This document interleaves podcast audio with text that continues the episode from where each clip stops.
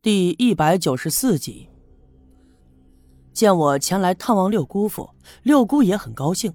于是我坐在炕边上跟六姑闲聊了几句。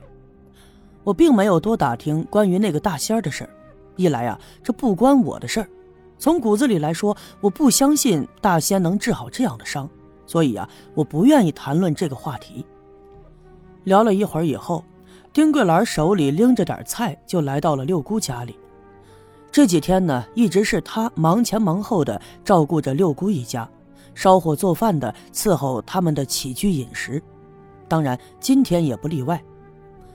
丁桂兰跟我打了招呼，听他话里的意思，应该是我来的时候，他就从他家的院子里看到我拎着东西，猜想我是来看六姑父的，所以特意带了点菜来留我在这里吃饭。我想了想，也没有拒绝。本来呀，我此行还是想找刘老二聊一聊关于火药的事儿，应该是最好的机会。丁桂兰在厨房里叮叮当当的做饭，六姑让刘老二去搭上一把手，她呢就坐在炕上陪我说话。这会儿六姑父有些疲惫了，不大一会儿的功夫就闭上了眼，迷迷糊糊的睡着了。六姑看了看他，又看了看厨房里干活的刘老二和丁桂兰，放低了声音对我说道：“小叶啊，你和金凤的事儿咋样了？”听六姑这么一问，我心里一惊。说实话，这么长时间以来，我和赵金凤的事儿，几乎呢所有人都知道，知道我们俩一开始特别的好，后来我们俩忽然变得又特别的陌生。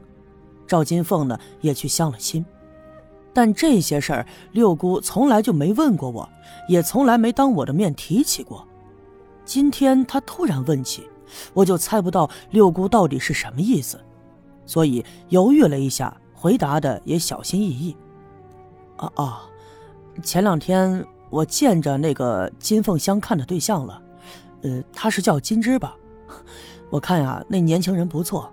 老实巴交的，也不多话，跟金凤呢挺般配的。我避重就轻，故意偷换话题，为的就是不想直接回答六姑。六姑听了，微微的笑了笑，拿起一旁的旱烟袋，本打算抽上一口，可是看了看身旁的六姑父，想起他身上还有伤，索性就把烟袋锅放到了一旁，这才抬头对我说：“那个金枝啊。”我也见过两面，我总觉得他这心里头好像装着什么事儿。金凤那孩子老实，没啥复杂的心眼儿，我就觉着吧，要是跟那个金枝过日子的话，可能不会享福啊。六姑这么一说，倒是出乎了我的意料之外。不过，我也隐约觉得金枝应该是有心事的。跟他见面的那两次，我就总觉得他这眼神里好像藏着什么东西一样。不过，我跟金凤的关系特殊，他相了对象，我呢就更不愿意多说什么了。我也没法对六姑的话随声附和，也只好是不置可否的笑了笑。这要说般配呀，这不是六姑多嘴，我倒觉得呀，你和我家金凤啊最般配。我六姑的话呀，着实出乎了我的意料之外。即便是之前我跟赵金凤经常粘在一块儿，关系特别好的时候，她都没有做过任何的表态。而如今我们已经彻底的分开，而也产生了极大的误会，我彻底伤害了赵金凤的心，并且几乎全村子的人都知道她相了对象，我们也很长时间没有来往了。可是为什么六姑会说出这么一番话来呢？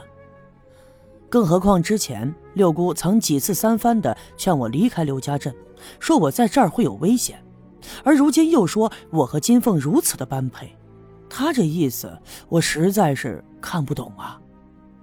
哎，六姑，你说笑了，我哪高攀得上啊？金凤长得漂亮，人又实在又能干，再说人家已经有了金枝了。六姑摇了摇头，回手给六姑父拉了拉被子，仔细的盖了盖，然后又对我说：“我听说学校新来个李老师，教课呢教的不错，孩子们托付给他呢，你应该也放心了。我觉着呀，你呀还是带着金凤走啊，到县城去跟他好好的过日子。这穷也好，富也罢，金凤那孩子呀，没有太多的说道。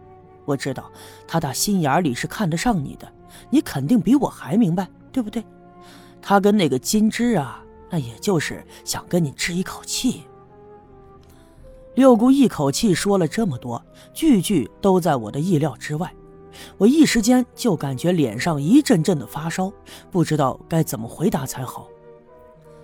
六姑想了想，又说：“呃，昨儿个，昨儿晚上，金凤她，是不是住在你那儿啊？”我万万没想到六姑会问起这件事情，第一反应就是肯定是白胜利那家伙来给六姑父包扎伤口的时候，把那事儿给说了出去。心里头不禁对他产生了埋怨，怎么能这样呢？在我家走的时候，我还千叮咛万嘱咐，别把这事儿说出去。我倒是无所谓啊，可金凤毕竟是个姑娘家家的。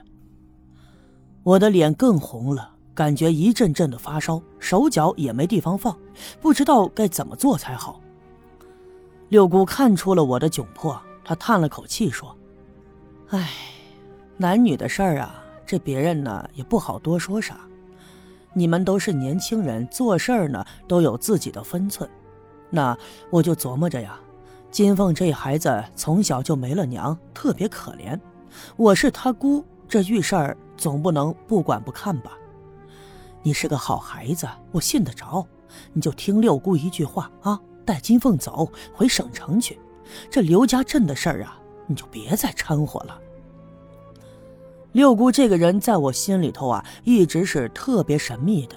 我一直觉得她那双眼睛特别的可怕，就仿佛让她随便看上一眼，就能把你心里埋藏的所有秘密统统看穿。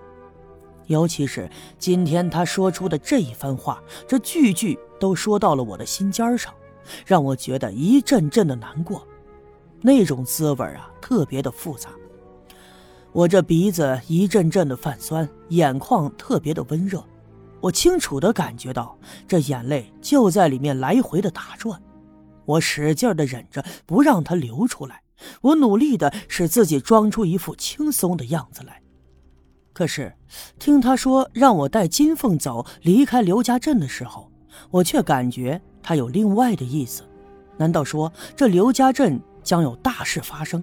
难道六姑已经看得出来一场灾难在所难免？不过呀，我心里是最清楚的，我是没办法和金凤在一起的。既然我们已经分开，想必这是最好的结果。